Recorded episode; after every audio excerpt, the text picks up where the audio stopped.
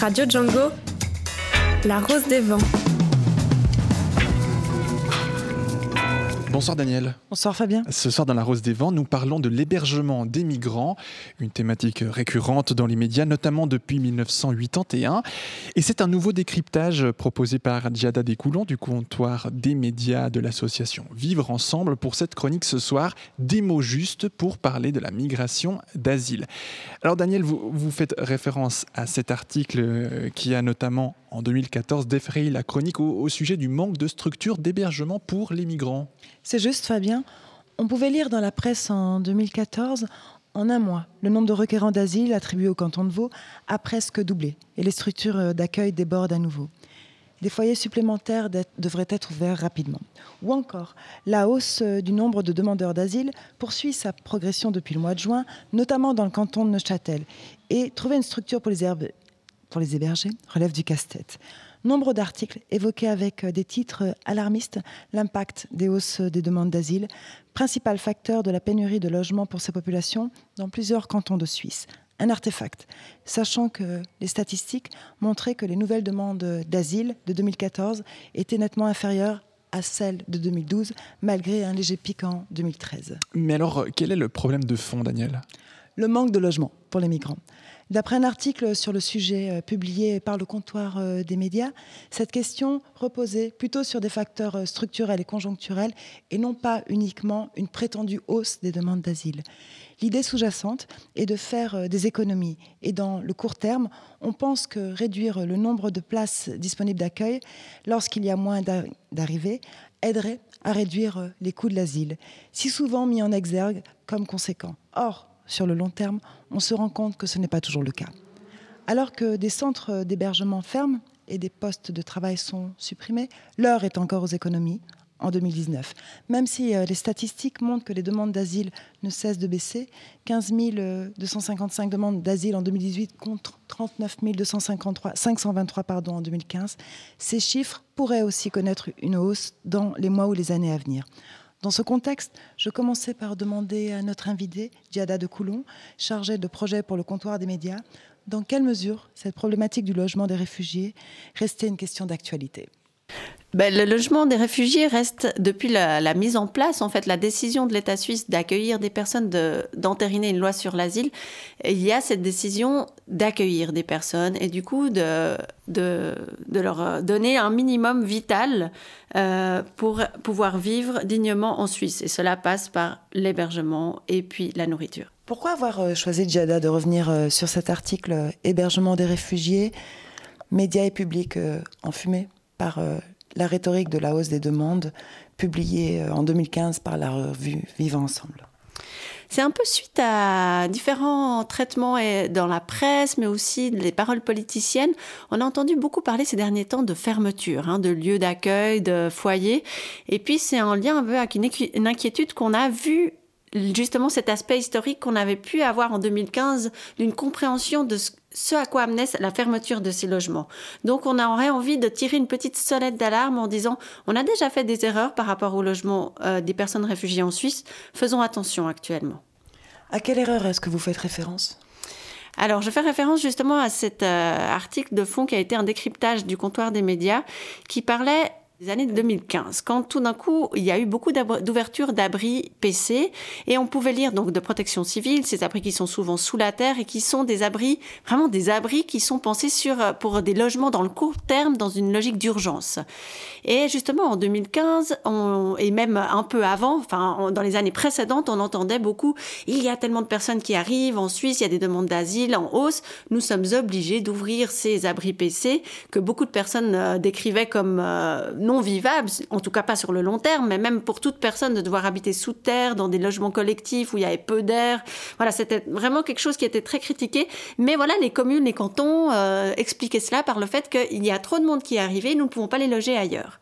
Or, justement, on a eu besoin de déconstruire cette compréhension-là quand on a regardé les chiffres en se disant mais en fait il n'y a pas tant de monde que ça qui arrive et qui demande l'asile, comment ça se fait qu'il n'y a pas assez de logements? Et on a compris ça dans un historique en fait qui remontait déjà au début des années 2000 quand au département de l'intérieur où il y avait Christophe Blocher qui a remarqué que suite à la crise des Balkans il y a eu une baisse des demandes d'asile a décidé d'effectivement fermer les structures d'accueil au sein des cantons en disant maintenant on va avoir un taux maximum de 10 000 demandes d'asile par année. Euh, donc on va fermer les structures et si jamais on gardera toujours l'armée au cas où il y a une plus grande demande ou un plus grand besoin d'accueil.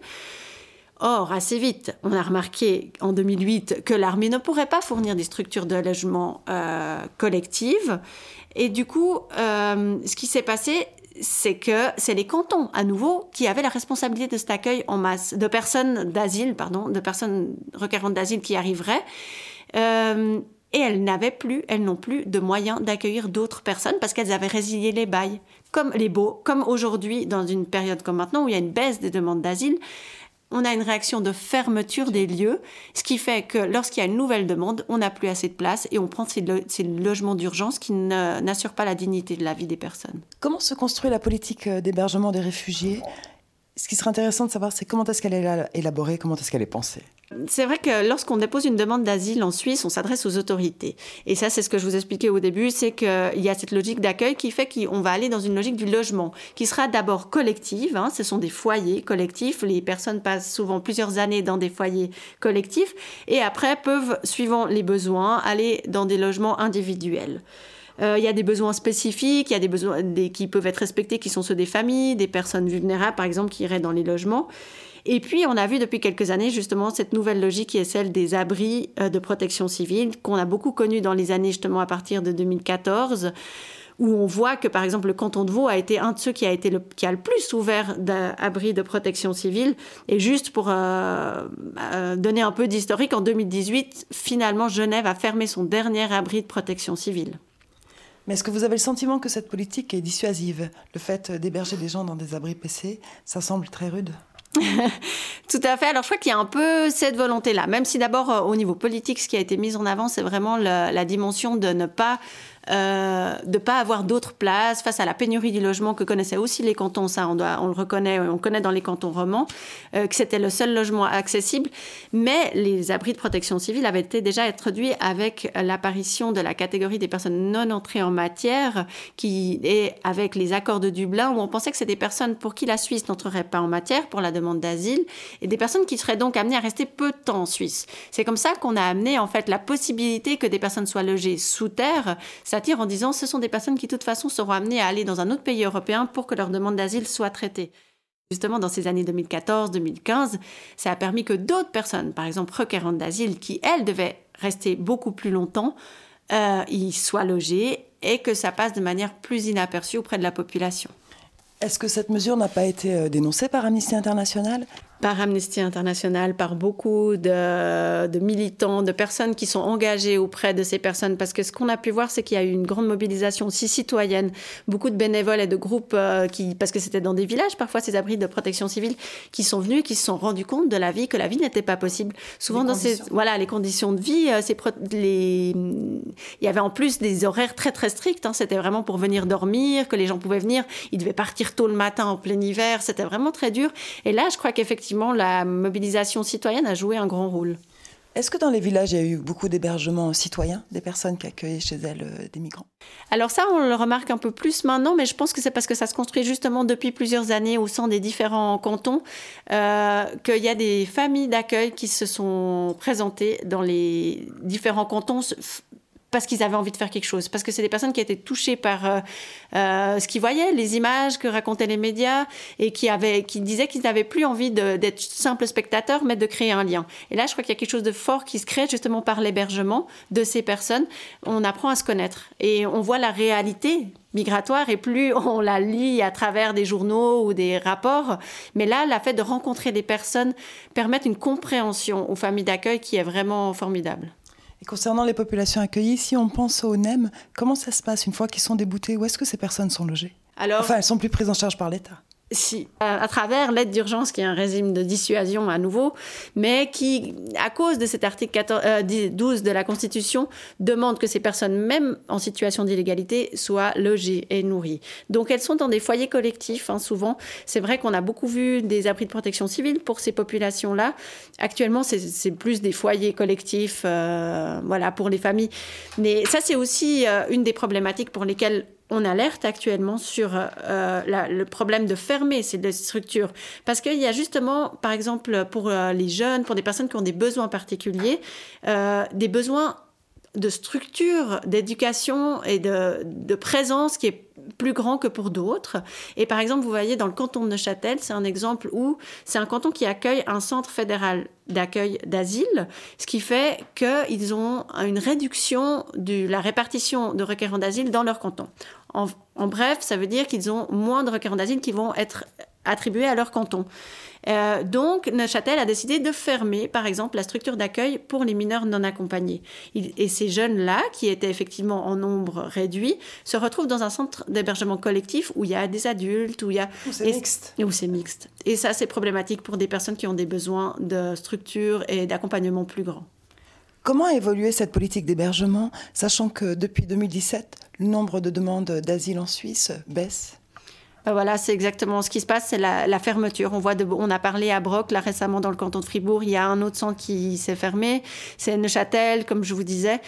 Les autorités en parlent aussi en fonction du fait qu'il n'y a plus rien à faire, qu'il n'y a plus de requérants sur place. Ce qu'on voit moins, c'est qu'il y a c'est aussi des coupures de poste. C'est des gens qui travaillent dans ces centres et qui, du coup, perdent leur emploi avec la fermeture. Mais c'est à nouveau la grande problématique du fait que quand il y aura des besoins, comment on va réouvrir ces endroits? Mais justement, est-ce qu'aujourd'hui, avec euh, cette baisse de la migration, est-ce qu'on est proche de ce pari, en fait, euh, des 10 000 demandes par année? bah, je pense qu'en tout cas, je sais pas si on est proche. C'est vrai que ça baisse et qu'on a un taux. Autour des 15 000. Oui, voilà, on est autour des 15 000. Euh, par contre, je pense que ce qui est important, surtout de se rendre compte, c'est que c'est pas que le monde va mieux et que les, les, personnes peuvent rester et mener une vie digne dans leur propre pays. Les personnes continuent de migrer euh, et de vouloir aussi se déplacer, notamment ou à l'intérieur euh, de continents, mais aussi en Europe. Et il y a des mouvements qui continuent, sauf qu'ils sont bloqués de manière majeure aux portes de l'Europe à, travers ces processus d'externalisation des frontières, et que donc ces baisses de demandes d'asile reflètent en fait des, des murs et des cimetières humains comme sont la Méditerranée actuellement, où en fait les personnes n'arrivent pas à arriver en Suisse. Donc il y a une baisse des demandes d'asile, mais qui doit être comprise d'une manière plus globale, on a l'impression, euh, dans le fait que ce sont des personnes qui n'arrivent pas à obtenir la protection dont elles auraient besoin. Est-ce que vous avez le sentiment que les pays voisins sont plus accueillants en termes de logement? Non, actuellement, on est vraiment dans une logique européenne. Hein, euh, au niveau des accords Schengen-Dublin, il y a vraiment cette compétition à qui c'est qui sera le plus dissuasif pour espérer avoir le moins possible de personnes. Mais de manière globale, l'Union européenne euh, a quand même une tendance sécuritaire et de protection de l'Union européenne qui se ressemble d'un pays à l'autre. Est-ce que vous pensez que l'impact de la crise du logement en Suisse, de manière générale, a aussi eu un impact sur la crise du logement des demandeurs d'asile. Est-ce qu'il y a eu en fait des vases communicants alors c'est quand même ce qui a été mis en avant en 2015 euh, lorsqu'on a il y avait ces abris de protection civile. Euh, je pense que, que c'est réel et puis ce qu'on voit moins par exemple c'est que par exemple une personne qui aurait un permis de séjour euh, mais qui aurait été qui vient d'avoir un permis de séjour qui aurait un travail doit pouvoir se trouver un logement pour quitter pour laisser une place en fait dans un centre collectif si vous voulez. Mais s'il y a peu de possibilités de logement c'est une personne qui pourra pas quitter le centre et ne pas pas laisser de place. Donc aussi pour la thématique du logement, ce qui est important, c'est de comprendre qu'il y a l'arrivée, donc les demandes d'asile, mais aussi le fait à quel point les personnes doivent rester longtemps dans ces structures, euh, jusqu'à quand elles peuvent être autonomes et puis pouvoir vivre euh, à l'extérieur. Avec la nouvelle loi, les gens sont tenus de rester 140 jours dans ces structures. Mhm. Qu'est-ce que vous pensez en conditions actuelles qui ont soi-disant évolué? Alors, euh, le changement avec la restructuration est vraiment de passer d'une logique cantonale à une logique fédérale. Il y a eu des grands centres qui ont, qui ont été ouverts euh, pour que des traitements des demandes d'asile soient faites soi-disant de manière plus rapide, et puis surtout entre deux, de vraiment mettre une limite entre les procédures étendues, qui vont être, c'est des demandes d'asile qu'on doit traiter sur un plus long terme, et qui donc vont être des personnes qui vont aller dans les cantons, mais des procédures accélérées pour des personnes qui vont jamais arriver dans des cantons. Par contre, au niveau du logement, ce que je peux vous dire, parce que c'est que depuis le 1er mars, mais ce qu'on entend, c'est vraiment pas des conditions d'accueil dignes des personnes qui, sont actuellement en cours. D'une part parce qu'il y a beaucoup d'énergie qui a été mise sur la sécurité, des fils barbelés, enfin c'est des bâtiments qui ont été construits dans une logique qui ressemble peu malheureusement à l'accueil. Il y a des grands problèmes d'accès aux soins dans ces logements, il y a la, présence médicale qui est très limitée, la présence de la société civile qui est très difficile à, à mettre en place. Donc euh, au niveau de l'hébergement, j'ai pas l'impression qu'il y a une amélioration qui s'est faite là dans la procédure. À une autre échelle, euh, des citoyens se sont euh, engagés à accueillir chez eux euh, des personnes migrantes. Si vous pouvez être puni pour non-assistance à personne en danger, vous pouvez aussi être inquiété pour délit de solidarité. Donner à manger à un réfugié ou lui prêter un lit, chez nous c'est un délit. Est-ce que c'est vraiment en fait un crime de lèse-majesté? Alors non, je ne pense pas. Ça l'est devenu euh, plus récemment. Hein. Les politiques, euh, alors là on peut dire un peu plus européennes, ont vraiment connu un... Ils ont serré la vis là-dessus, alors que c'était déjà présent par exemple en Suisse aussi dans nos lois, mais c'était peu appliqué. Et actuellement c'est vrai qu'on voit beaucoup de, de, enfin, de condamnations pour des personnes qui ont hébergé ou alors fait entrer des personnes en situation d'illégalité en Suisse. Actuellement, il y a aussi beaucoup de monde. Là, il y a la campagne de solidarité sans frontières qui demande à ce que ce soit plus, enfin, qu'on enlève ce délit de solidarité, qu'on on remette dans la loi, en fait, la loi sur, les étrangers, euh, cette euh, dimension du fait que, en cas de nécessité, il faut aider une personne qui, est dans le besoin. Euh, c'est ça qui a été supprimé de la loi et c'est ça qui permet, en fait, à la législation actuelle de traquer un petit peu cette aide qui est à la personne en détresse. Et euh, on a vu un changement de loi alors aussi récemment avec euh, le procès Héroux qui a eu lieu en France et qui a été très médiatisé. Et ça a été intéressant, je pense, parce qu'il a réussi à mettre en avant le fait que, ben voilà, que c'était vraiment une aide à personne en danger. Et ça a permis un changement constitutionnel qui fait qu'actuellement en France, on ne peut plus pénaliser quelqu'un qui héberge euh, une personne qui est en situation d'illégalité en France par contre, euh, reste pénalisable l'aide à l'entrée sur le territoire. Par contre, une personne qui serait déjà présente, c'est plus un délit de solidarité si on l'aide. Et concernant les mineurs, est-ce qu'on peut les aider à rentrer dans le pays? Alors ça, ils ont sous le même régime. En fait, malheureusement, on voit dans notre, en Suisse ce qui s'est passé avec euh, Lisa Bossi Amira en, au Tessin, qui l'a fait et qui a elle-même connu euh, euh, une condamnation pénale. Par contre, euh, c'est vrai que tout dernièrement, dans ces centres fédéraux dont on parlait, il y a eu une directive fédérale qui demande à ce qu'il y ait un meilleur taux d'encadrement des mineurs avec des éducateurs spécialisés. Et ça, je crois qu'à nouveau, c'est de nouveau euh, le résultat d'un travail de terrain, des éducateurs qui se sont mobilisés dans beaucoup de cantons, de la société civile, de politiciens qui ont montré l'importance de pouvoir accueillir ces enfants tels que des enfants et pas des migrants. Est-ce que vous pensez, Diada, pour conclure, que les structures d'accueil donc euh, sont en voie de disparition, si on peut dire, et quels seront les, effets à moyen terme? Ça pourrait inviter justement les citoyens à héberger plus de migrants chez eux. Mais je pense que ça doit quand même faire partie d'une politique globale, c'est-à-dire que ces fermetures actuelles répondent uniquement à une logique euh, d'économie. Ce qui fait que c'est vraiment sur du court terme, une vision à court terme, dans le sens où on pense qu'il ne va pas y avoir euh, de plus grandes demandes. Et au moment où il y aura des plus grandes demandes, une des réactions, ce sera de réouvrir des logements qui coûtent cher. Les abris de protection civile sont en fait les logements en plus que dévastateur sur le plan humain, euh, qui coûte le plus cher aux communes et aux cantons qui les ouvrent. Par rapport au, à l'hébergement dans les familles, moi je pense que ça doit être des compléments en fait à une structure étatique qui accueille et qui démontre une ouverture sur l'accueil des personnes étrangères qui ont besoin de protection et qu'en soutien peuvent se mobiliser des familles qui est un apport très riche et qui crée des liens avec la population. C'est quelque chose de très important. Par contre, j'ai l'impression que ce serait faux de penser que maintenant ça devrait reposer sur des volonté individuelle. Donc la problématique euh, du logement repose sur euh, des motifs euh, économiques avant tout, mais comment est-ce que l'État suisse peut se voiler la face en pensant que la migration va s'arrêter dès 2020 Alors, c'est des paris. Hein. Je crois que la, la politique d'asile suisse suit un peu les mouvances internationales. Elle est dans un contexte structurel. Ben, c'est sûr que si on suit les politiques, les, tendances, elles vont dans ce sens-là parce que c'est dans un, sens sécuritaire et d'enfermement, de fermeture. par contre, je crois que ce qu'on observe actuellement, c'est qu'effectivement, ça ne va pas s'arrêter et qu'en fait, il faudrait réfléchir à des logiques d'accueil sur le long terme, ce qui serait plus profitable et aux personnes migrantes et à la Suisse en général. Merci à Djada Descoulons du comptoir des médias de l'association Vivre Ensemble. L'hébergement des réfugiés est en principe une affaire de la Confédération, des cantons et des communes. Toutefois, cette politique d'hébergement des réfugiés reste euh, restrictive et dissuasive, Daniel.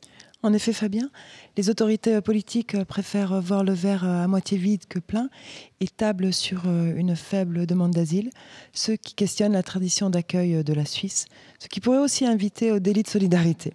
Toutefois, un article de la Constitution, l'article 12 précisément, rappelle que quiconque est dans une situation de détresse et n'est pas en mesure de subvenir à son entretien a le droit d'être aidé et assisté et de recevoir les moyens indispensables pour mener une existence conforme à la dignité humaine.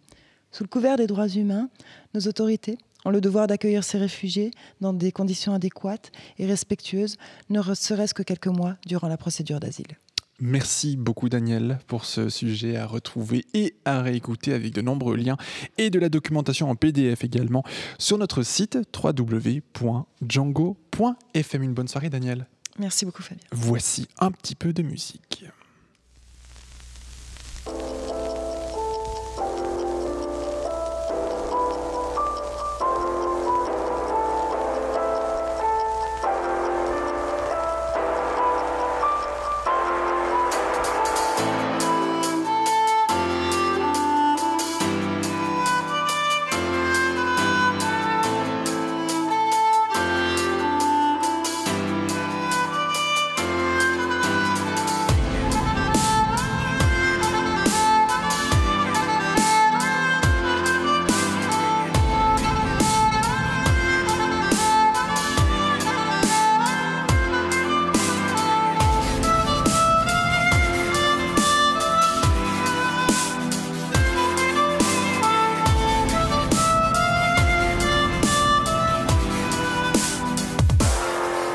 break it.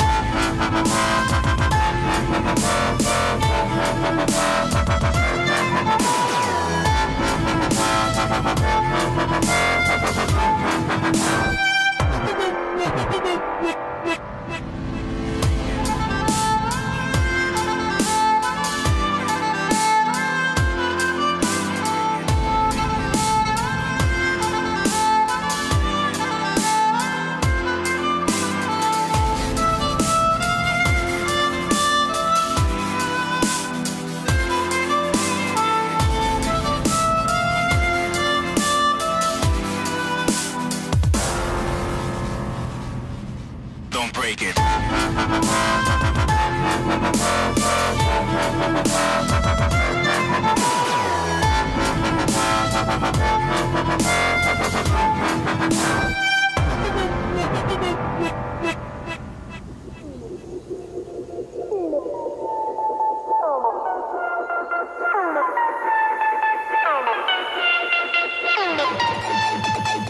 Ça, vous, fait sans doute danser. Hein. C'est du dubstep, oui, évidemment.